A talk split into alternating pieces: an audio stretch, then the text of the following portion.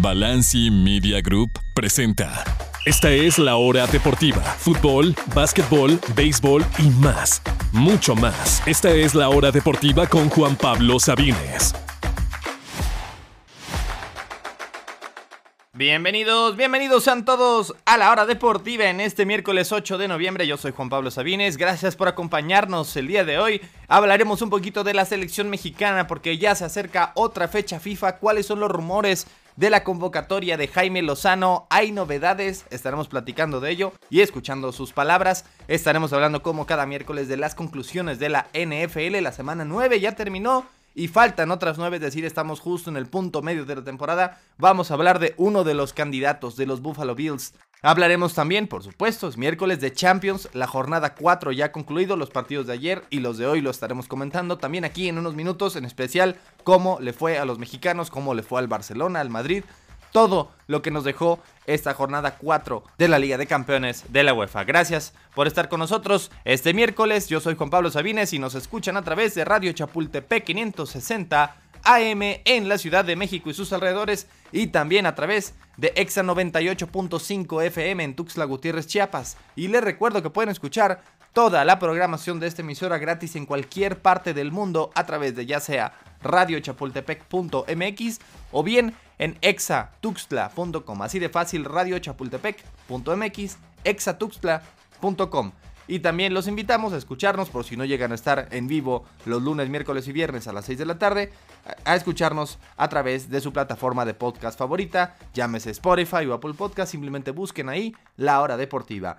Sin más tiempo que perder, comencemos con los rumores de la convocatoria de Jaime Lozano, recordándoles que la próxima semana, el próximo viernes 17, será la ida ante Honduras de visita y el 21, el martes, será la vuelta en el Estadio Azteca. Son los cuartos de final de la Nations League. Importa primero porque es el boleto a la Copa América y en segundo lugar, menos importante, es el pase a la semifinal de la Nations League, ese torneo que no hemos podido ganar las últimas, las únicas dos veces que, ha, que ha existido en 2021 y este mismo año y que se están jugando las semifinales hasta mucho después, pero por lo menos hay que asegurar el pase a la siguiente ronda. Las novedades en la convocatoria. Primero en la portería, al parecer Jaime Lozano tendría dos novedades en la convocatoria. Además de Ochoa y de Malagón, que son los seguros en la convocatoria, recordando que ha llamado a Toño Rodríguez como el tercer portero, tercer portero en, todos los llamados y que llamó a Julio González el de Pumas como el cuarto arquero, aunque no lo vimos ni un solo segundo en la convocatoria pasada, pues ahora se estaría hablando del regreso de Carlos Acevedo, el portero de Santos, que apenas tiene menos de un mes que volvió tras su lesión que sufrió precisamente en un calentamiento con la selección mexicana en junio pasado. Y también estamos hablando de Hugo González del Mazatlán. Estaría llegando a la convocatoria en vez de Toño Rodríguez y también en vez de Julio González. ¿Qué opinan ustedes? ¿A quién les gustaría ver? Porque hay mucha gente que me dice, es que queremos a alguien que no sea Ochoa. Pero ¿quién? o sea, genuinamente, ¿quién? No es como que tenemos 15 porteros que no los hemos llamado. Hoy, ahora parece que volvería Carlos Acevedo, más por lo que ha hecho en su carrera que por lo que ha hecho recientemente, porque Santos es el equipo más goleado. Sí, él no ha estado en la mayoría de los partidos, pero literalmente en su primer juego de regreso se comió cuatro.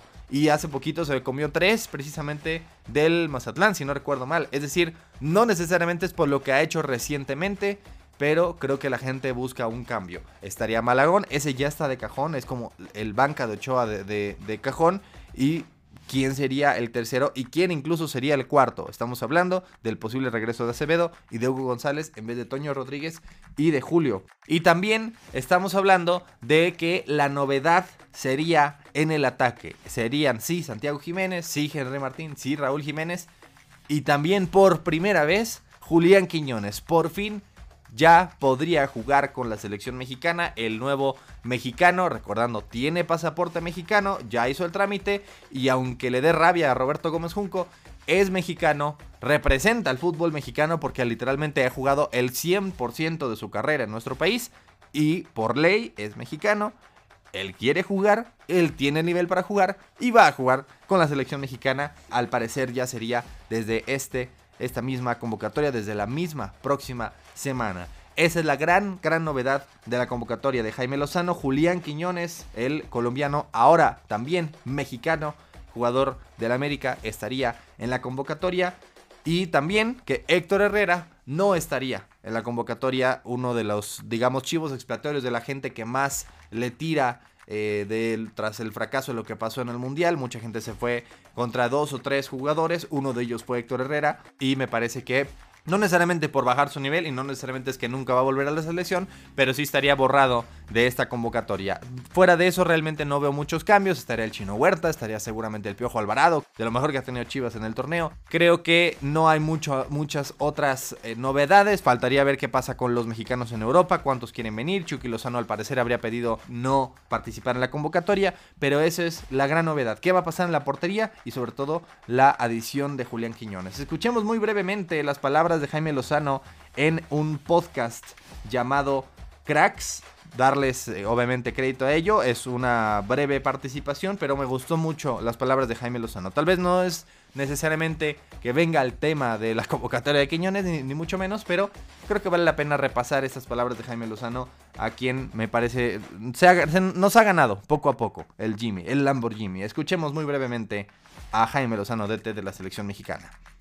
Y empecé diciendo esto, no era el mejor, pero yo sabía que era bueno y siempre luché por lo que creí que merecía. Sí entrenaba muy muy fuerte, siempre fui con la mentalidad de mejorar. Hacía mil abdominales diarias. ¿Por qué? Pues porque yo pensaba en mi cabeza que eso iba a dar una ventaja competitiva. Era porque yo decía, yo tengo que sacar una ventaja competitiva sobre los demás. Y siempre mi filosofía de vida ha sido, haz más que los demás, haz más que los demás para alcanzar cosas mejores. Para mí, el ser entrenador va mucho más allá de saber de fútbol. O sea, yo, eso no lo creo de que fui un buen jugador o fue un buen jugador y es un gran coach. Pues posiblemente, pero me he metido a cursos de oratoria, certificaciones de coaching, neurociencia para ver cómo le llega más fácil y mejor la formación al jugador. O sea, me meto en muchas cosas con mi cuerpo técnico para ser mejor, para tener más herramientas. Yo quiero ser el mejor. Yo quiero ser el mejor y te, repito, soy muy competitivo. Y si le dedico tantas horas a esto, porque estamos de sol a sol ahí en la oficina ahorita, pues quiero que valga la pena, porque dejas de pasar tiempo con la gente que más te importa, que para mí es mi familia, por tu pasión, ¿no? Yo quiero ser eso, un, gran ejemplo, primero para mi familia y después para la gente que, sé que me apoya y, y me sigue.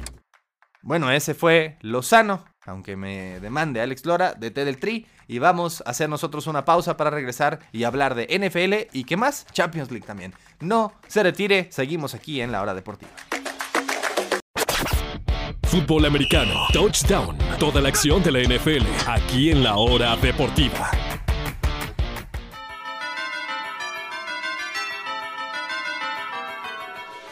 Gracias por continuar con nosotros aquí en este miércoles de la hora deportiva. Hablemos de NFL. Brevemente repasemos cómo nos fue en las cinco favoritas del fin de semana. Casi, casi tenemos otra vez una semana ganadora. Vaya, Dallas, por culpa de 2 centímetros que mide más el pie de Dak Prescott, que no pudo convertir esa, esa conversión de 2 puntos, por eso es que perdieron por 5. Si lo hubiera convertido, además de todo, hubieran podido tirar un gol de campo al final y ese partido se hubiera ido tiempo extra y tal vez hubiera ganado Dallas. Creo que jugó mucho mejor Dak Prescott que Jalen Hurts ese partido, pero cometió errores puntuales, aceptar capturas y esa conversión que todavía no supero y por eso Dallas termina perdiendo por 5 cuando la línea era 3 y medio por 2 centímetros que mide su zapato de payaso. Si no fuera por eso, hubiéramos tenido semana ganadora, pero bueno, le atinamos por lo menos a Cincinnati y a Atlanta. Perdimos con Dallas, con los Gigantes y con Seattle. Ese sí fue definitivamente eh, una humillación a manos de Baltimore. Vamos 2 y 3, 21 buenas, 19 malas. Vamos ahora sí brevemente a las conclusiones tras la semana 9, recordando que ya han pasado 9 semanas y también faltan 9 semanas. Este es el punto medio de la campaña y hay que hablar de un equipo que ha sido contendiente por varios y varios años, pero hoy por hoy su ventana de éxito se ha cerrado. No que muy salsa búfalo. Sí, es un juego de palabras, apláudanme por favor. Los Bills están en serios problemas y no lo digo porque perdieron con Cincinnati, porque es lo normal. Hoy por hoy creo que toda la liga, si no es que tal vez uno o dos equipos no perderían con Cincinnati. También porque su división, todo el resto de la división también perdió el domingo. El caso de los Delfines en Alemania, el caso de los Jets el lunes por la noche y el caso de los Patriotas que bueno ya ni vale la pena hablar de ello. No necesariamente es que eh, lo que pasó el domingo es un desastre, es que ni siquiera se vieron competitivos ante un equipo que sí es candidato como los Bengalis de Cincinnati. En la era del tope salarial no puedes ser candidato año con año. Tienes una ventana de éxito, si bien te va, claro, hay equipos que nunca la tienen, pero si bien te va, tienes una ventana de éxito de 2, 3, máximo 4 años donde puedes ser campeón. Claro, a menos que tengas a Brady y Belichick. O en este caso ya vemos que Mahomes, que va a ser candidato Kansas City por siempre. A los demás, a la normalidad, esa ventana de éxito se les puede cerrar muy pronto. Y a Buffalo ya se le ha cerrado. No significa necesariamente que Josh Allen nunca podrá ganar un Super Bowl, que esa ventana no se va a volver a abrir, pero esta versión de los Bills va en la dirección contraria. Pasaron en 2020, un año sensacional de Josh Allen, fue el segundo en el MVP y llegaron a la final de conferencia, estar entre los mejores cuatro de la liga.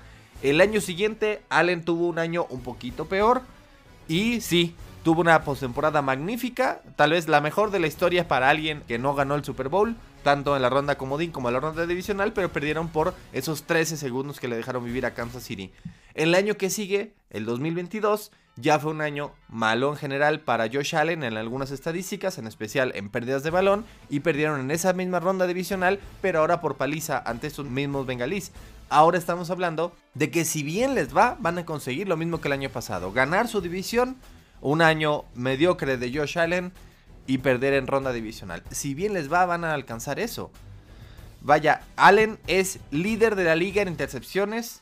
Su juego corredor es inexistente. No han podido establecerlo tras tantos y tantos años de decir qué es lo que le hace falta a estos Bills.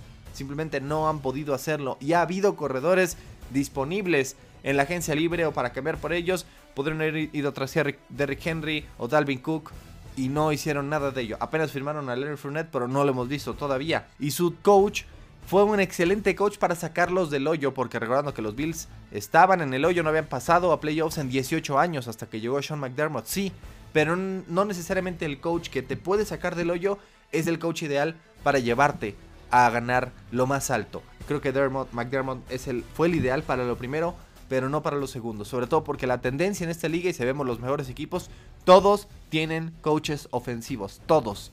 Andy Reid en Kansas City, Nick Sirianni en Filadelfia, Zach Taylor en Cincinnati, Cal Shanahan en San Francisco, Sean McVay, sí, hoy no lo está yendo bien, pero ganó un Super Bowl hace año y medio en Los Ángeles. Todos los coaches importantes de esta liga son ofensivos, menos el de Buffalo. Además, han sufrido muchas lesiones a la defensiva, sí, Davis White, Matt Milano, Daquan Jones, Kyle Elam, pero eso no explica los problemas ofensivos que han tenido. No hacen una sola cosa excepcionalmente bien y eso es lo que no te puedes permitir en esta liga. Los Eagles son excelentes en muchas facetas, aunque tienen debilidad en la secundaria. No importa que porque son excelentes en muchas otras facetas. Los Chiefs hoy son excelentes en defensiva. Los Bengals tienen un excelente mariscal y excelentes receptores. ¿Qué hace excepcionalmente bien estos Bills? Nada. Hoy tiene marca de 5 y 4. Terceros en su división. Gracias, bueno, segundos gracias a la derrota de los Jets el lunes por la noche. Y todavía les faltan partidos ante Águilas, Jefes, Vaqueros, Delfines, Cargadores. Y sus duelos fáciles, entre comillas, son ante Patriotas y ante Jets, a quienes, contra quienes ya perdieron esta misma temporada. Es decir, ¿Qué tal si pierden cuatro de esos partidos? El lunes por la noche ante Broncos y después comienza lo difícil. ¿Qué tal si terminan con marca de 9 y 8 y se pierden la postemporada por completo? Ya no estamos hablando de solamente su título divisional que está peligrando porque Miami está jugando muy bien y por ahí los Jets también se pueden colar, sino de su pase a postemporada se lo podrían perder definitivamente. Y en el futuro me preocupan mucho estos Bills. Me preocupa mucho Allen, me preocupa mucho esta franquicia que tanto sufrió y que ahora tanto queremos que llegue al Super Bowl porque han sido contendientes, pero creo que simplemente la ventana de éxito de Buffalo hoy ya se cerró. Y con eso vamos a hacer una breve pausa musical y continuamos aquí en la hora deportiva. No se retire. Continúa la acción en la hora deportiva con Juan Pablo Sabines.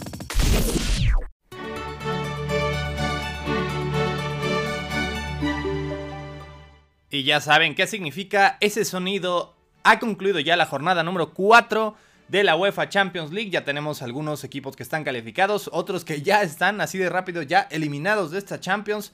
Unos de ellos de forma sorpresiva. Pero antes de hablar de eso, hablemos de los mexicanos. No fue en general una buena jornada para los solamente tres mexicanos que están jugando esta Champions League. La buena es que todos jugaron al menos unos minutos. La mala es que ninguno realmente le fue bien. Comenzando ayer con Santi Jiménez de visita en la Lazio, quien le había anotado de a dos por tiro tanto en la Europa League como en el primer partido que tuvieron hace un par de semanas aquí en esta Champions, pero sabíamos que en Italia, en Roma iba a ser mucho más complicado, simplemente no tuvo chances ni Santi ni nadie del Feyenoord, la Lazio al mero estilo Catenacho se encerró atrás con un contragolpe de Immobile, un gol que podría haber sido fuera de lugar que al final no lo marcaron, así es como pierde el Feyenoord 1 a 0. Santi no logra mojar en esta ocasión y se complica muchísimo sus aspiraciones porque quedan en estos momentos en tercer lugar, debajo del Lazio y debajo del Atlético. En estos momentos tendrían que irse rumbo a la Europa League y todavía le queda un partido contra el Atlético de Madrid pendiente, un partido que va a definir muchísimo. Ayer también vimos a otro mexicano, pero solamente menos de 10 minutos estuvo en la cancha Jorge Sánchez. La buena es que el Porto ganó 2 a 0. La mala es que Jorge Sánchez no estuvo prácticamente nada en el encuentro en la victoria del Porto sobre el Antwerp, el campeón de Bélgica ayer por la tarde. Eh, metió gol Pepe, pero Jorge Sánchez básicamente no lo vimos nada. Y hoy vimos a Chucky Lozano, quien diríamos fue el que mejor le fue entre comillas, pero en realidad pues eh, no hizo mucho, fue titular casi todo el partido. Salió ya en los minutos finales. El PSV gana 1-0 con gol de Luke de Jong, un cabezazo del ex jugador de Barcelona, el Sevilla, ese que estuvo a punto de llegar a la América. Chucky Lozano tuvo un partido discreto, al final no hizo mucho en la victoria del PSV 1-0 sobre Lens. Lons, como si lo quieren decir más específicamente en francés. Así que no le fue nada bien a ninguno de los tres mexicanos. Esa fue la jornada de solamente tres mexicanos en esta Champions League. Pero hay que hablar de qué pasó con el Barça, con el Madrid, quiénes son los que ya pasaron. Todo eso al regreso de esta pausa musical muy breve. No se retire, seguimos aquí en la hora deportiva.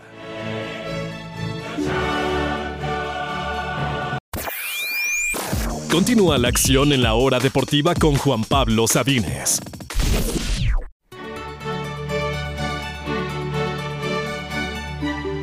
Gracias por continuar con nosotros aquí en la hora deportiva. En este miércoles 8 de noviembre vamos a concluir muy rápido, muy muy rápido el programa de hoy con el repaso de lo que pasó en esta cuarta fecha de la Champions. Ya hablamos de los mexicanos, ahora hablemos en general de quienes ya están calificados. Con su triunfo, el Bayern Múnich eh, calificó ya otra vez más a la siguiente ronda de la Liga de Campeones. Ya son 38 partidos consecutivos que nadie le gana al Bayern en una Champions. Doblete de Harry Kane en los minutos finales.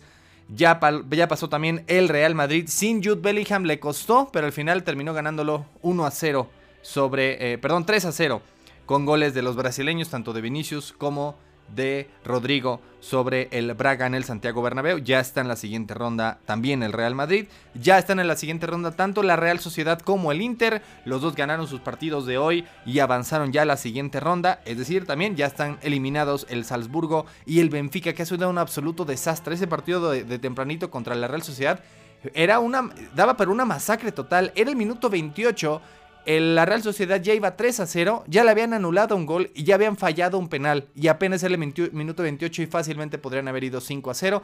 Al final quitó el pie del acelerador y terminó solamente 3 a 1.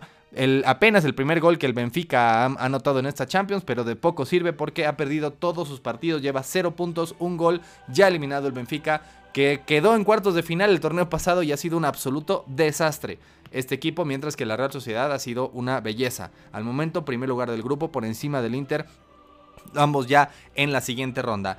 Otro equipo que ya calificó, el último es el Manchester City, ha ganado todos sus partidos, no tuvo mucho problema para vencer al Young Boys, otro equipo que ya está eliminado.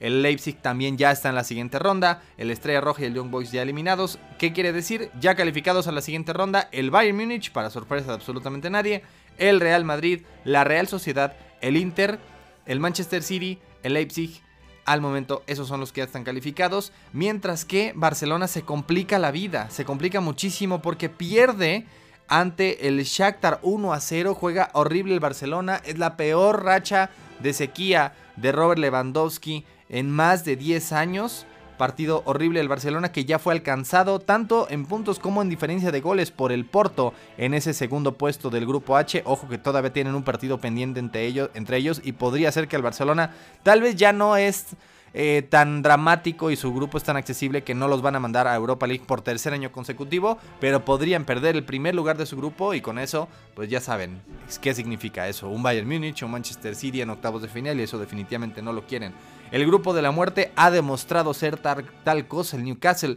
goleó al PSG y después ha perdido dos consecutivos, ambos frente al Borussia Dortmund, que perdió su primer partido y hoy es líder de grupo. El PSG que había ganado, gana un partido, por goleada, pierde otro por goleada, gana partido frente al Newcastle, eh, perdón, frente al Milán y ahora pierde de visita frente al Milán. Está muy parejo, ningún equipo ha calificado, ningún equipo está eliminado. Dortmund tiene un punto más que el PSG, que tiene un punto más que el Milán, que tiene un punto más que la Newcastle. Con todo y eso el Milán lleva 5 puntos a pesar de que apenas ayer metió sus primeros goles, había metido 0 en los primeros 3 encuentros y aún así aquí está encima del Newcastle venciendo al PSG todavía con muchas chances de pasar a siguiente ronda.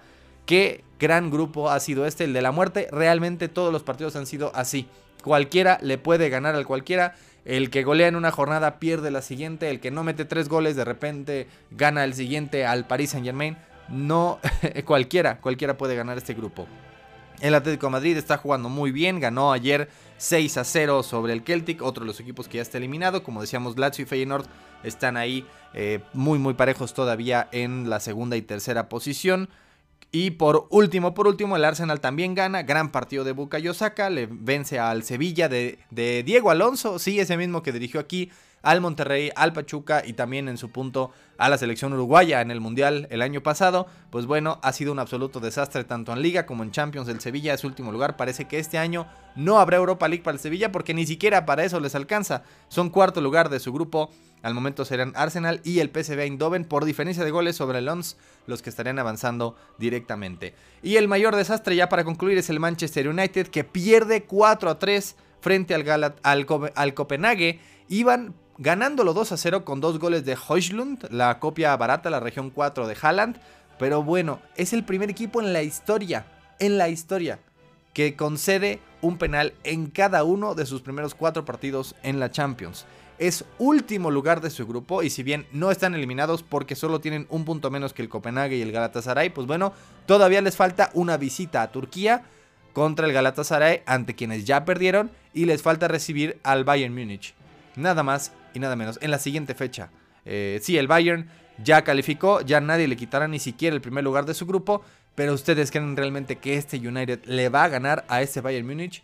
Lo veo muy muy complicado. Ha sido un absoluto desastre. Además de que han recibido 11 goles en 4 partidos, casi de a 3 por, tiro. Es el segundo. Han tenido dos partidos de visitante. Los dos los han perdido por marcador idéntico, 4 a 3. Y este que lo ganaban 2 a 0 y termina en desastre, en desastre. Y además, para terminarla de amolar, el jovencito de 17 años que les mete el gol del, del Copenhague se llama Rooney.